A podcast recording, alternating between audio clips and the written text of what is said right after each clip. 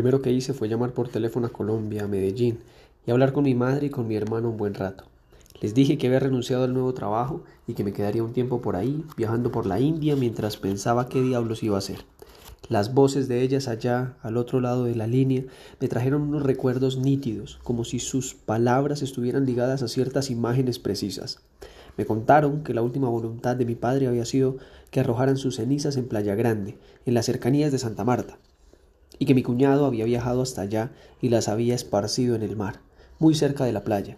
De pequeño yo había ido de paseo con él a ese lugar, con nuestros sándwiches y nuestras gaseosas en un morral, y recordaba sus aguas transparentes, sus playas solitarias y los pescadores amables y cordiales que procuraban atender al turista sin presionarlo demasiado. Me alegró saber que ese era el último lugar donde el viejo quería reposar. A partir de entonces, Vicente, y en una forma gradual, empecé a pensar con insistencia en la muerte. No sé por qué sospecho que todavía no se ha estudiado muy bien lo que significa para un hombre la muerte de su padre, sobre todo para un hombre que no es padre, que no tiene la posibilidad de suplantarlo y de convertirse en su progenitor a través de sus propios hijos, porque la muerte de tu padre, cuando eres un hombre soltero y sin hijos, es un hueco que te abren en la existencia, un disparo muy profundo que la vida te pega en el centro de tu identidad. De alguna manera, cuando tu padre vive, andas por el mundo con la certeza de que él está ahí, de pie, al frente de la tribu, y es como si esa seguridad fuera suficiente como para tranquilizarte y permitirte que te tomes la vida con una placidez no exenta de cierta jovialidad.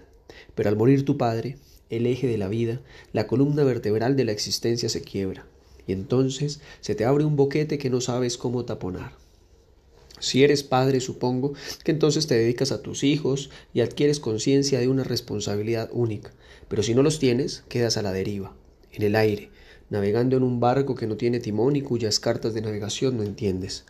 Y entonces la muerte se te vuelve una presencia poderosa, constante, de la que no te puedes desprender ni siquiera cuando duermes, porque en sueños te visita igual y te persigue. Piensa en esto, maestro.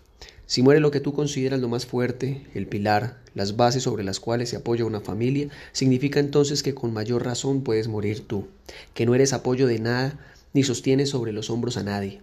Es como si la muerte del Padre nos revelara nuestra más evidente fragilidad, nuestra vulnerabilidad, y a partir de ese momento la muerte deja de ser un elemento futuro y se convierte en un presente continuo, en un estado que ya no está fuera de nosotros, sino muy adentro, un estado que nos constituye y nos define. Por eso, a partir de mi salida de la cárcel y de esa conversación con mi familia, supe en lo más profundo de mí, y casi podría decir que lo sentí físicamente, que un día me iba a morir, que todo era transitorio, efímero, que nada tiene en realidad mucho peso ni sustancia, y que por lo tanto estamos atrapados en un sueño, en una dimensión de irrealidad. Creemos que las cosas, las ideas, los afectos y que nosotros mismos somos perdurables, cuando la verdad es que estamos de paso y que nuestra importancia es muy poca, por no decir inexistente. Esa certeza de nimiedad me abrumó en un comienzo. Mi muerte estaba ahí a la vuelta de la esquina y un día cuando yo desaparecía de este mundo nadie me recordaría, nadie me extrañaría, nada de mí permanecería. Quizás la gente tiene hijos para evitar esa sensación tan plasmante y creo que solo hasta ese momento comprendí a Rahib. Su fuerza radicaba en su falta de ego en la conciencia absoluta que tenía de no ser nada, de carecer de importancia. En algunos de los libros que había leído sobre Zen se contaba la historia de un maleante que había atacado a un monje en un camino y que cuando iba a cortarle la cabeza con su espada vio que el monje estaba sonriente. El asesino perplejo le preguntó al monje que seguía pasible y feliz. ¿A usted no le da miedo que yo le pueda decapitar sin siquiera parpadear? El monje, con tranquilidad, casi con afecto, respondió en posición de meditación. ¿Y a usted no le da miedo que a mí no me dé miedo? ¿Y que me deje cortar la cabeza sin siquiera parpadear?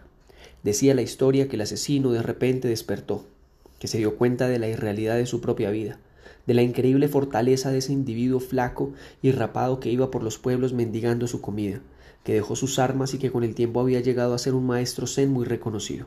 Claro, un exceso de ego te hace muy fuerte, muy seguro de ti mismo, sin duda, pero una falta total de ego te hace invencible. El vacío es indestructible. Me quedé unos pocos días en Bombay, que ahora ya no se llama así, sino Mumbai. y después sentí la necesidad de desplazarme, de viajar por tierra y entonces, como un peregrino antiguo, preparé un morral con algo de comida y unos botellones de agua y cogí un camino que atravesaba todo el desierto de Hyderabad. A lo largo de varios días y dos semanas caminé y caminé de pueblo en pueblo. Kurdubadi, Vidar, Bijapur, Parlakimidi. En la medida en que avanzaba algo de mí se iba quedando atrás, rezagado, y mi mente y mi yo iban quedando vacíos y silenciosos. De vez en cuando, a la vera del camino, me sentaba en posición de sacén, como me lo había enseñado Rajib, y me quedaba una o dos horas inmóvil, con la mirada suspendida en el aire. Luego me recostaba en cualquier pastizal, me tapaba con una manta e intentaba recoger algunas horas de sueño. El cabello y la barba me habían crecido durante los meses de reclusión, y en términos generales mi aspecto era el de un vagabundo solitario que recorre el mundo con su manta al hombro. Había bajado varios kilos de peso y sentía mi cuerpo ligero, ágil, dispuesto para largas caminatas y para jornadas de sed bajo los rayos de ese sol inclemente que en la India persigue a los animales y a los hombres hasta obligarlos a buscar la sombra de una pared cualquiera o de una palmera. Los demás peregrinos, cuando hablaban algo de inglés, compartían parte del camino conmigo, y luego nos separábamos, deseándonos buena suerte y un futuro encuentro. Así llegué hasta Bukhamheswar, y luego subí por Jaipur hasta Calcuta. En Calcuta tomé una pequeña habitación en un hotel para viajeros llamado Tagore, en homenaje al sabio escritor.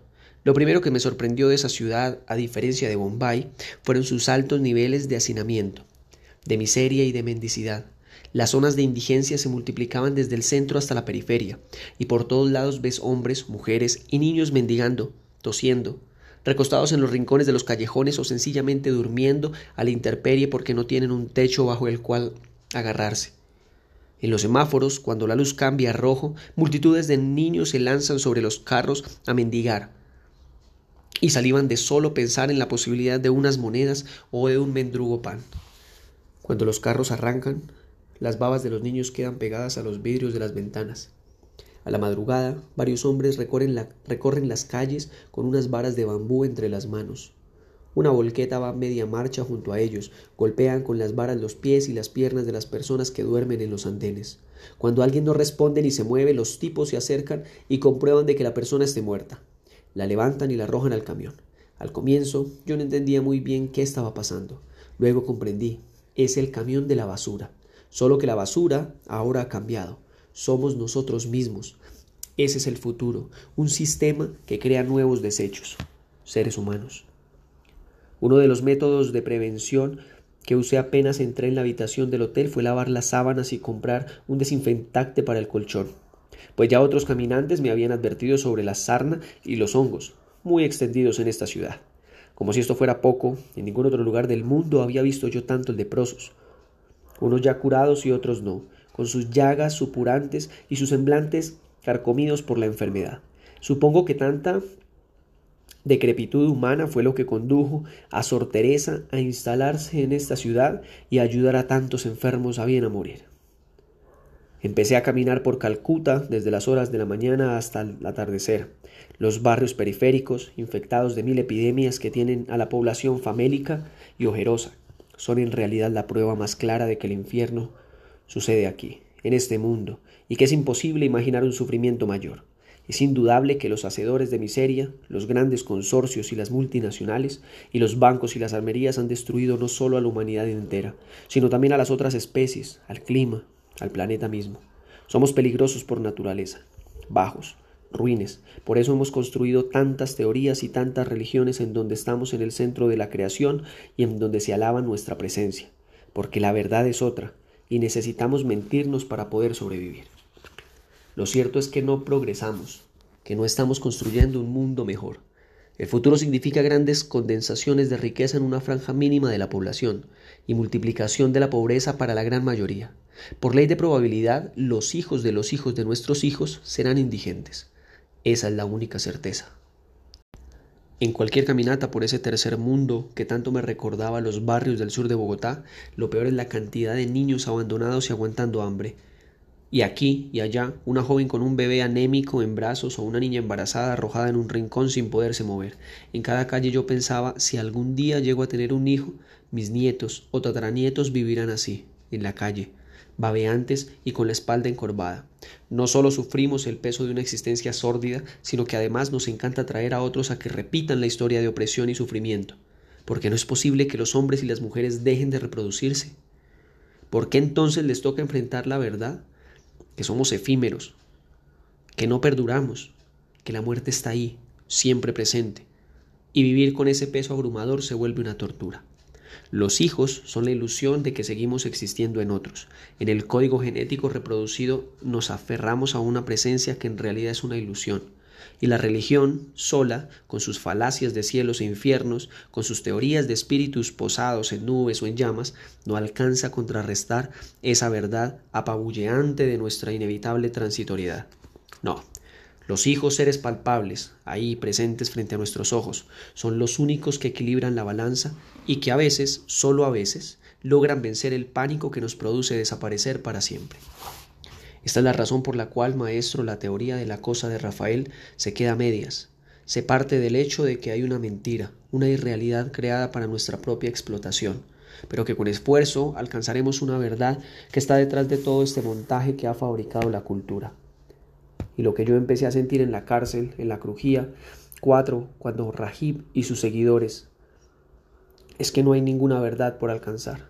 Tanto los apologetas del sistema como los que se oponen a él están atrapados en el mismo sueño, en la misma falacia. Despertar no es salirse del sistema, despertar es destruir en nuestro propio cerebro toda la maquinaria que la tradición nos inoculó desde el mismo instante en que nos engendraron. Despertar es romper lo que nos han transmitido en el código genético, y eso no se logra a punta de discursos y disquisiciones. Cuando en el budismo se habla del satori, la palabra es difícil de traducir. No es solo despertar, en el sentido de pasar de un sueño a una realidad. Se refiere más bien al hecho de resquebrajar el pensamiento, la razón, el lenguaje, la conciencia, la memoria, todo hasta que no quede nada, hasta que seamos solo vacío. Y ese vacío no niega el mundo, sino que lo afirma en toda su vastedad y su grandeza. No es rebelarse en contra de nadie ni de nada, sino de vaciarse por completo, de escapar de la subjetividad. Y si ya no tengo yo, si mi ego se ha esfumado, con él desaparecen también las ambiciones, las metas, los propósitos, las ilusiones, los apegos, los deseos, es decir, el origen de todo sufrimiento. No sé si me sigues, Vicente, si entiendes el estado de ánimo que me envergaba por aquellos días cuando recorría los barrios populares de Calcuta durante horas enteras hasta que los pies me dolían y entonces regresaba al hotel en busca de un plato de comida y de unas horas de descanso. Una tarde entré en una tienda y compré un refresco indio en botella, hecho a base de té y aguas aromáticas. Estábamos a 35 grados a la sombra y el aire seco, mezclado con diminutos puntos de polvo, maltrataba la nariz y resecaba la garganta. Cuando estaba recostado en una de las paredes de la tienda, disfrutando de la sensación del líquido refrescante, los labios y la boca, me di cuenta de que cruzando la calle, en una bodega oscura y como escondida en un callejón de apenas un metro y medio de ancho, había una larga fila de personas de distintas edades con la espalda apoyada en el muro. Algunas de ellas, cansadas de tanto esperar, estaban sentadas en el piso. Me pareció rara la escena y le pregunté al tendero de qué se trataba aquello. En un inglés muy incipiente y mal pronunciado, el hombre señaló hacia el callejón y me explicó. Futuros mendigos, médico buscador de talentos, ciegos, cojos, amputados, buen negocio. No entendí una sola palabra y volví a preguntar. La, respuesta fue en el mismo tono. Mucha hambre. Mendigar ayuda bastante. Quitar brazo, ojo o pierna. Buen dinero. Esa misma noche le conté al conserje del hotel lo que había visto. Era un hombre joven y simpático, que disfrutaba de su trato con los extranjeros que estábamos de paso. Tenía en el mostrador una sentencia escrita a mano, en inglés. Los huéspedes son como dioses. Se la pasaba viendo los avisos clasificados de los periódicos referentes a mujeres que buscaban contraer un buen matrimonio, porque él quería casarse y poder fundar una familia. A mí me divertía verlo con el periódico en la mano, como si estuviera buscando un carro o un apartamento, cuando en realidad estaba rastreando a la mujer de su vida. Cuando le pregunté por la fila de personas humildes y por las extrañas palabras del tendero, él dejó su periódico a un lado y me dijo en su perfecto inglés En muchos barrios de Calcuta la gente ya no aguanta más el hambre y la sed. Entonces deciden convertirse en mendigos. El problema es que están sanos y cuando piden por la calle, los demás transeúntes y los extranjeros no les dan ninguna moneda. No despiertan piedad, por eso deciden visitar a un médico, lo que llamamos nosotros fabricantes de mendigos. Y él los estudia con cuidado, los pesa, los mide, conversa con ellos y al final les sugiere que se transformen en ciegos, en cojos, en paralíticos, en mancos, según el talento que les vea. ¿Me estás diciendo que esa gente hacía fila para ser mutilada? Pregunté aterrado sin poder creer lo que estaba escuchando. Sí, exactamente. El médico los opera. Le suministra una muleta o un bastón, y ellos por algún tiempo tienen que darle a él una parte de las ganancias, mientras pagan la cirugía. Después quedan libres y todo el dinero es para ellos. No puede ser. Dije yo incrédulo y sospechando por un segundo que el conserje me estaba tomando del pelo. Es una manera de no morir de hambre, nada más. Despertar con pasión no está mal. Subí a mi habitación a descansar y esa noche soñé que hacía fila para entrar a esa bodega clandestina, donde un médico con un bisturí en la mano me pinchaba los brazos y las piernas mientras soltaba largas carcajadas. Desperté a las dos de la mañana bañado en sudor y con la respiración entrecortada.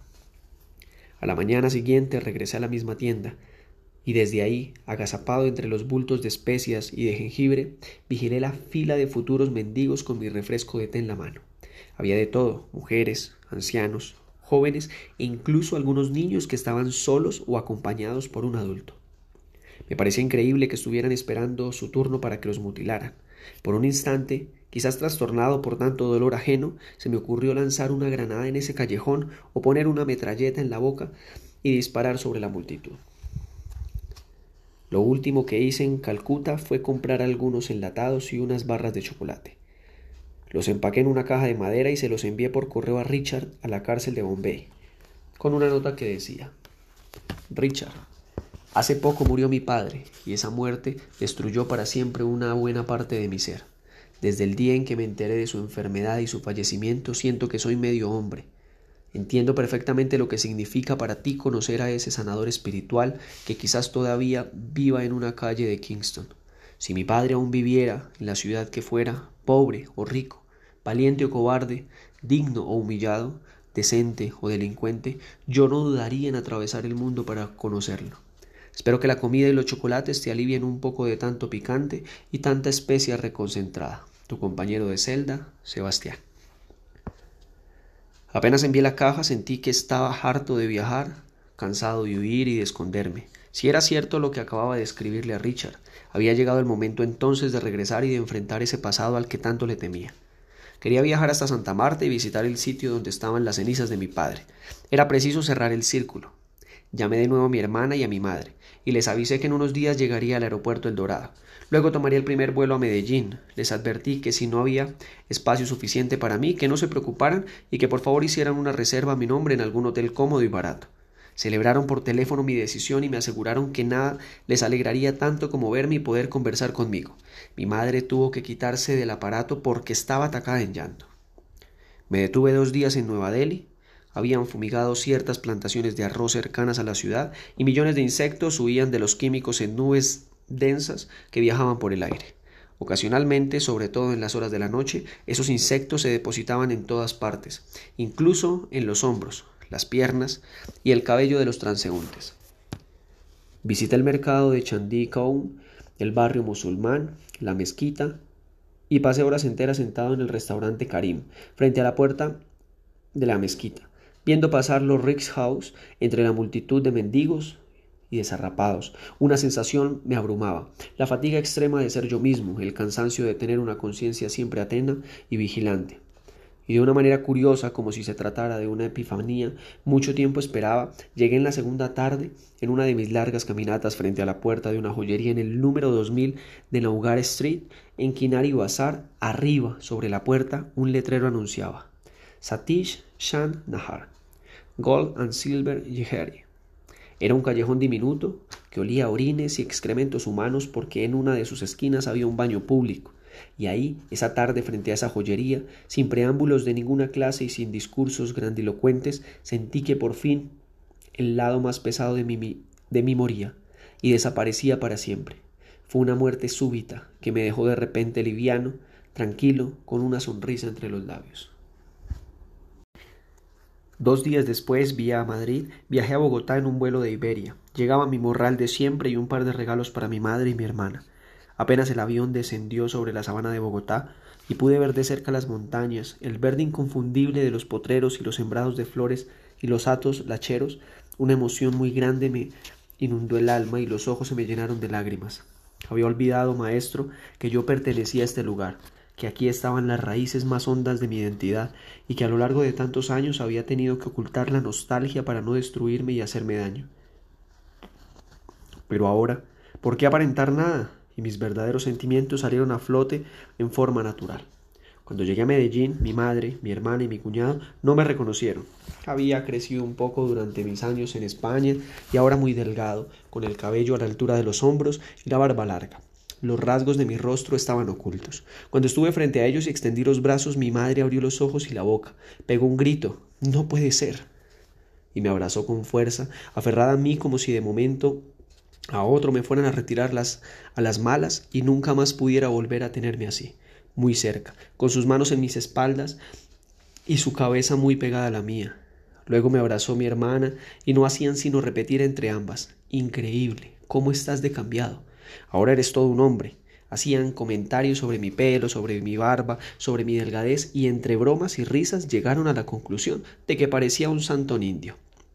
En las horas de la noche y después de que me pidieran un relato de todas mis hazañas en los países donde había vivido, nos retiramos para acostarnos a dormir. Fui a la cocina a beber un poco de agua y me encontré con mi hermana. Con el vaso en la mano le dije cariñosamente, sin recriminaciones ni tonos acusatorios. Me dio mucha culpa saber que después de mi partida mi papá se había encerrado a beber en el apartamento de Santa Marta. Mira, Sebastián, me dijo ella con esa dureza inferior que le había caracterizado desde niña. Mi papá nunca fue un hombre claro en sus sentimientos. Era amoroso, sí, pero no sabía cómo expresar ese amor, y entonces terminaba armando un mar de confusiones del que después no sabía cómo salir. Tú no tienes nada que ver con su enfermedad ni con las pésimas decisiones que él tomó al final de su vida. ¿A qué decisiones te refieres? Y con la misma fría lucidez de siempre, mi hermana me explicó. Tú hiciste tu vida como te dio la gana. Es un derecho que tienes, ni más faltaba. Él, tal vez abrumado por la edad y sintiéndose viejo y decadente, se levantó un amante de origen popular que lo chantajeó a su antojo. ¿Qué me estás diciendo? ¿Mi papá tenía un amante? Creímos que era una hasta que el día del funeral de pronto aparecieron otras más, entre ellas una con una hija joven que no hacía sino llorar. No tengo ni idea si se trata de una medio hermana nuestra. Lo que sí es importante que sepas es que todo eso destrozó a mi mamá, que no sabía si separarse o no de él, y que las culpas más el alcoholismo lo fueron acorralando poco a poco. No puedo creer lo que me estás contando. Parece que me estuvieras hablando de otro hombre, afirmé perplejo y empezando a sentir los beneficios del retorno.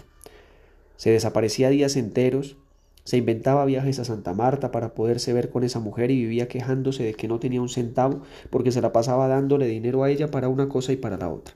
Mi hermana se sirvió también de un chorro de agua fría en un vaso de plástico y movió la cabeza hacia los lados, negando como si estuviera indignada, cuando la verdad es que el tema le fatigaba porque seguramente lo había analizado con mi cuñado desde, desde mil ángulos distintos. ¿Recuerdas cuando tú le pediste unos pesos para la universidad en España y él te los negó? Mi mamá armó un lío tremendo. Imagínate que le estaba comprando un apartamento a la otra y por eso no te pudo ayudar, para que veas. No pude evitar sentir un cierto alivio y me sonreí. Mi hermana sentenció. No hay nada que fatigue más que llevar una vida paralela. Es un desgaste muy grande. Tarde o temprano él iba a terminar enfermándose y lo que ya es el colmo es que tú creas que eso tenía algo que ver contigo. Le di un beso en la mejilla y decidimos acostarnos y seguir conversando el día siguiente. Las palabras de mi hermana me quitaron de encima un peso que me venía aplastando desde la cárcel en Bombay. Y recuerdo que esa noche, rendido de cansancio por tantas horas de vuelo y disfrutando de un alivio que me aligeraba la conciencia, dormí cerca de doce horas seguidas. Dos días después me despedí de mi familia y les comuniqué que me iba a visitar el sitio donde estaban las cenizas de mi padre. Tomé un bus en la terminal de Medellín y me fui por carretera hasta Santa Marta. A cada rato el ejército detenía el bus y revisaba una y otra vez las maletas. Nos pedía los documentos a los pasajeros y hacía que sus perros entrenados olfatearan el equipaje de mano y los asientos. Cuando llegué a Santa Marta me hospedé en un hotel pequeño, muy cerca de la playa del Rodadero, y a la mañana siguiente Muy de madrugada salí a la avenida principal y me subí en un bus cuyo recorrido me dejaba en el centro de la ciudad, donde estaba la alcaldía y muchas de las dependencias oficiales. Al frente, cruzando la calle, se abría ese mar reposado y pacífico de Santa Marta, que tanto atraía a los turistas cansados de grandes oleajes y de arrecifes peligrosos. Me subí en un microbús que anunciaba la ruta a Taganga. Cruzamos el mercado justo cuando estaba amaneciendo y los primeros comerciantes se acercaban a abrir sus negocios. En todas las ciudades del tercer mundo, el mercado es el pulmón de la ciudad, y los olores de las verduras, las especias, las plantas aromáticas, las frutas, las carnes y los pescados se expanden por el aire caliente que poco a poco nos va fatigando y asfixiando en el trópico. Son calles sucias de comida, con charcos de gasolina y petróleo, donde una población hambrienta y mal vestida suele husmear por los alrededores en busca de algún desperdicio en buen estado. Cruzamos los toldos, las tiendas de abarrotes y los talleres de mecánica, y el microbús dejó atrás la carrilera y los últimos caseríos de la ciudad y empezó a subir la montaña. El sol, con cierta timidez matutina, iluminó de repente un paisaje árido y unas rancherías que estaban al lado y lado de la carretera. Cuando alcanzamos la cima, como si fuera una visión que nos llegara desde otro mundo, apareció el mar en toda su magnificencia, azul plomizado como un tapete metálico que se extendiera hasta la línea del horizonte, los ricos arenosos y la carretera sinuosa como una serpiente pavimentada. Contrastaban con ese cielo azul y con la grandeza de ese océano por el que ya navegaban unos cuantos barquitos diminutos que seguramente regresaban de las primeras horas de pesca a la madrugada. Cuando llegamos a Taganga, me bajé en la última calle como lo habíamos hecho miles de veces con mi papá, me metí por entre las lanchas y las cuerdas que mantenían amarrados los botes a la playa y cogí el camino que bordeaba la montaña y que iba paralelo al mar. Algunos pescadores descalzos y sin camisa recogían sus redes en grupos pequeños pero compactos. Subí y bajé, torcí a izquierda y a derecha, disfrutando de la aridez de esas montañas donde solo crecían unos cuantos matorrales que se aferraban a ese suelo desértico con una terquedad admirable. Y los cactus, grandes, imponentes, superiores a cualquier otra planta por su resistencia y su capacidad de aguante en medio del calor y la resequedad. A los quince o veinte minutos descendí hasta Playa Grande y me quedé un buen rato contemplando esa playa diminuta donde mi cuñado había esparcido las cenizas de mi padre. Pensé en él con un afecto descomunal que de pronto me inundó el alma. Me hice en la orilla donde unas olas minúsculas me acariciaban los pies y dije en voz alta un poco tarde, pero aquí estoy viejo. Dejé mi mochila en la playa, me quité la camiseta y las sandalias y me metí en el mar disfrutando de ese frío que me refrescó el cuerpo entero. Nadé hasta donde solíamos ponernos las caretas y los tubos para respirar. Me hice boca arriba, flotando y con los brazos en cruz, contemplando el cielo despejado y transparente. Me quedé suspendido en el pasado, en las infinitas veces que estuvimos con mi padre en ese lugar, riéndonos, bronceándonos, leyendo cada uno el respectivo libro que había traído y procurado que los otros turistas que llegaban hasta nosotros no fueran a interrumpir esas horas de tranquilidad y de reposo que tanto disfrutábamos mi padre. Mi padre me repetía mentalmente y nunca, como en ese momento, la orfandad se me hizo tan evidente y dolorosa. Luego salí hasta la playa, recogí mis cosas y busqué uno de los bohíos donde los nativos ofrecían comidas a los visitantes. Desayuné abundantemente y me recosté a tomar sol y a dormitar. Mientras empezaban a llegar las primeras lanchas con turistas del interior entusiasmados y con sus cuerpos atiborrados de bloqueador solar y bronceadores baratos. A las 10 de la mañana la playa ya era un hervidero de personas que iban de aquí para allá, gritaban, nadaban, alquilaban caretas y flotadores, compraban collares a los artesanos, comían cócteles de camarones y bebían cerveza. Me preguntaba qué iba a hacer con mi vida, maestro, para dónde iba a coger, a qué me iba a dedicar. Sabía que no tenía ganas de volverme a ir del país. No le veía sentido a este a estar vagabundeando con una maleta en el hombro. El país estaba pasando por una época clave luchaba por alcanzar una madurez, se resistía y tuve la impresión de que esa vitalidad no existía en ninguna otra parte. El problema era yo. ¿Dónde conseguir un trabajo que me dejara satisfecho y que me permitiera hacer mercado y pagar un arriendo? Siempre había trabajado en fundaciones sociales y ONG. Pero aquí, que era mi país, no conocía a nadie ni sabía a quién dirigirme. Pero bueno, me dije, todo a su tiempo. Por ahora lo que estaba claro era que me quedaba y que sentía un gusto muy grande de escuchar los giros de lenguaje colombianos. de comer frijoles antioqueños y pescado frito con arroz con coco, y de observar las curvas y la ternura inocultable de nuestras mujeres. Tal vez había llegado el momento de sentar cabeza. A las once de la mañana me volví a meter al agua y nadé lo más lejos que pude, para eludir a los niños que saltaban y salpicaban agua entre risas y chapoteos. Cuando me dirigí a una de las boyas que flotaban junto a una bandera roja, escuché un gemido, una voz atragantada que intentaba gritar de manera torpe, como si le hubieran puesto un cúmulo de copos de algodón en la boca. Busqué de dónde provenía la voz y vi unos brazos que salían del agua con desesperación, como intentando agarrarse del aire. Era evidente que alguien tenía problemas y que se estaba ahogando. No pensé, no me di consecuencias ni armé ningún plan estratégico. Nadé hacia esos brazos con fuerza, exigiéndole a mi cuerpo toda la potencia de sus músculos, de sus huesos y, de sus tendones, como una maquinaria a la que de repente le llenan el tanque y le cambian la velocidad. Por dos o tres segundos esos brazos agitándose en el aire lograron sacar el rostro de una niña de unos once años que con los ojos desorbitados de espanto Pegó un grito prolongado de auxilio. La playa se paralizó y sentí a mis espaldas que la gente acababa de descubrir a la joven en aprietos. Varias voces anunciaron que había una emergencia. Yo seguí nadando sin detenerme a contemplar la reacción de los demás turistas. Alcancé a la niña, la agarré del cabello con fuerza y la saqué a flote para que pudiera respirar. Y así, nadando con un brazo y con el otro aferrado a esa cabellera juvenil, llegué hasta la parte panda de la playa donde unos familiares de la niña la recibieron entre sollozos y lamentos. Tomé aire, descansé unos pocos segundos y sin decir una sola palabra, de manera automática me dirigí de nuevo hacia el cuerpo de la niña. Se la quité a las personas que la sujetaban torpemente y la tendí sobre la arena de la playa, donde le di respiración boca a boca hasta que la chiquita tosió y escupió unas cuantas bocanadas de agua.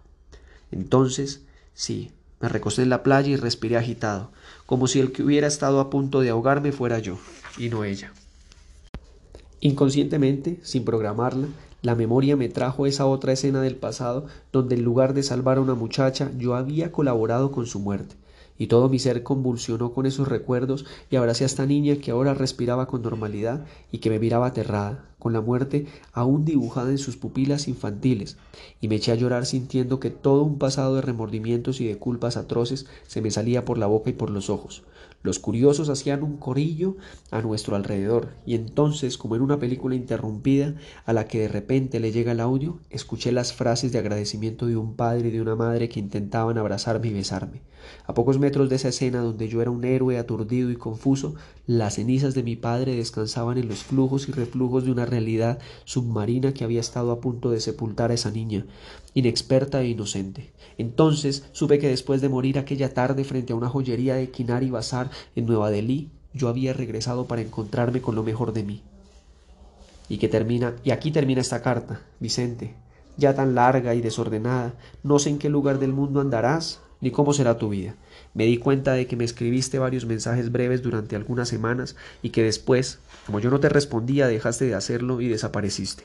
Espero que esta carta te saque de tus dudas y que si la lees y todavía quieres estar en contacto conmigo, me escribas, me digas quién eres ahora, dónde estás y qué está pasando dentro de ti.